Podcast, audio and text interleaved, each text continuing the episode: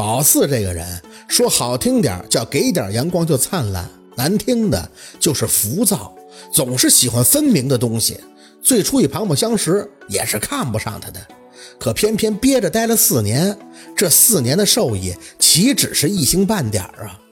舅老爷的那些书，刨出专业外，更像是个情感杂粮填充站，乱七八糟的，什么都往宝四脑子里边塞。他有大量的时间去思考，不在毛子的前进，看似是原地踏步，事实上，宝四觉得那积累了很多的财富。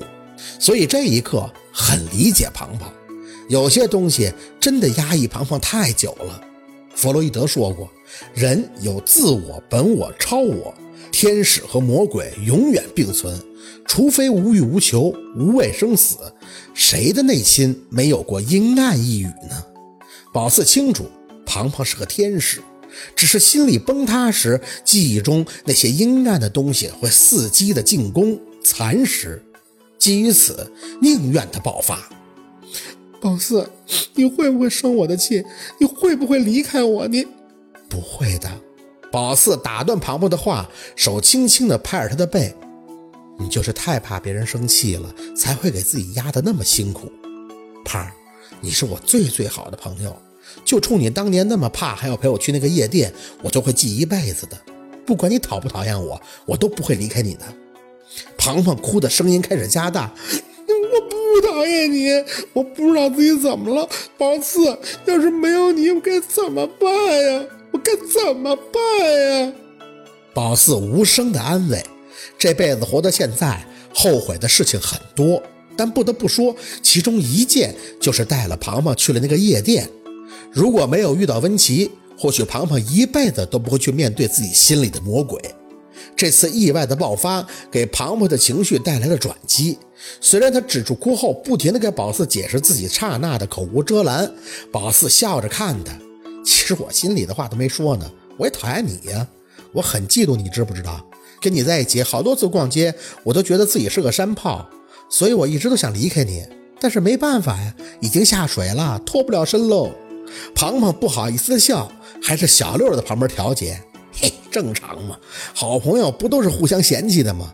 我四姐这朋友为啥少啊？就是脾气不好，大胖不容易了。他们也没就此再多说，有些话说开了，相处起来反而更加的轻松。第二天庞庞生日，宝四订了蛋糕，晚上又把安九叫了过来。虽然大家起哄庞庞许愿啥的，他还是状态一般，但比起之前的暗无天日的几天，那是强太多了。大胖。来吃块蛋糕，这个黑天鹅呀就得吃天鹅。小六努力地调节着情绪，给庞庞切完蛋糕，就劝他赶紧吃。庞庞吸着鼻子坐在那儿，微微地摇头：“你吃吧，小六，我吃不下。”“别呀，你吃不下，我我喂你来。”小六很自然地用叉子给庞庞扎起一块，张嘴：“你得吃，不然这……哎呀！”没等着话说完，嘴就一咧：“九姐，你那动作腿压我脚了。”安九没什么表情的看着他，挪动了一下椅子。哦，不好意思哦。小六无奈，哎，你不嫌硌呀？还压着呢。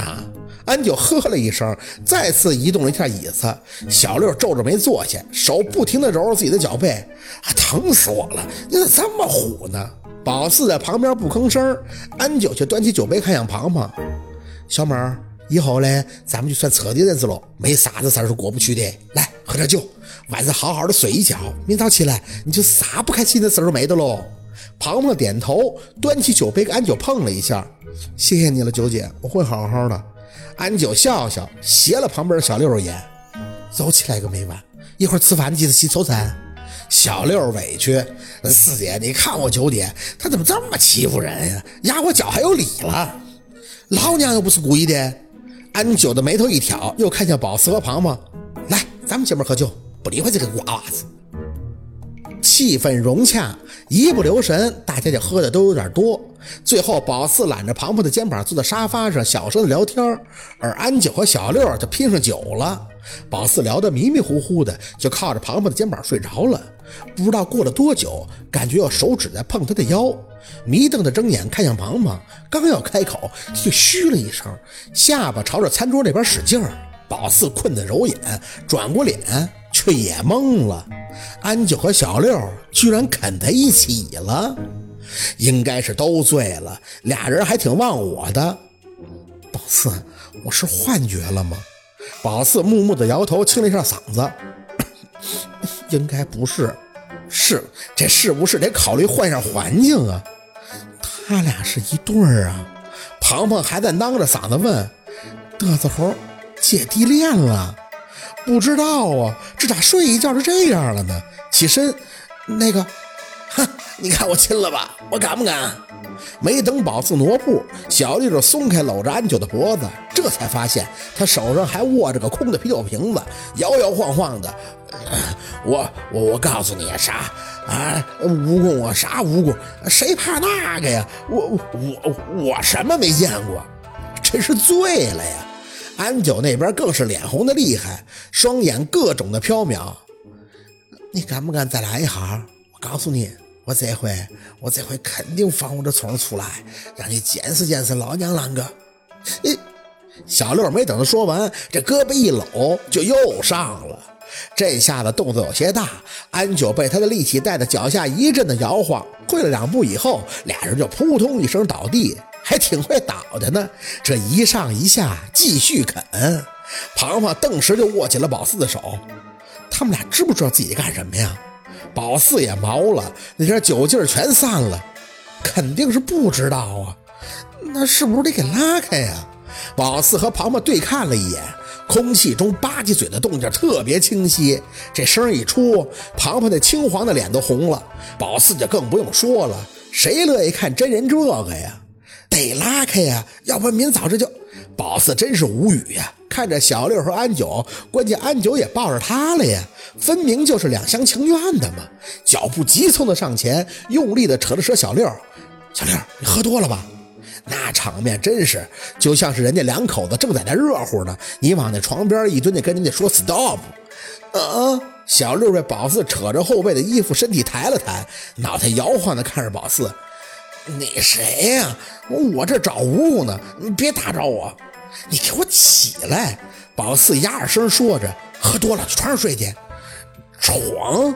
小六迷糊着说着就要起身，安九却对着他的脖子一勾：“你。”你去那儿待着，手腕一用力，带着小六的嘴又下去了。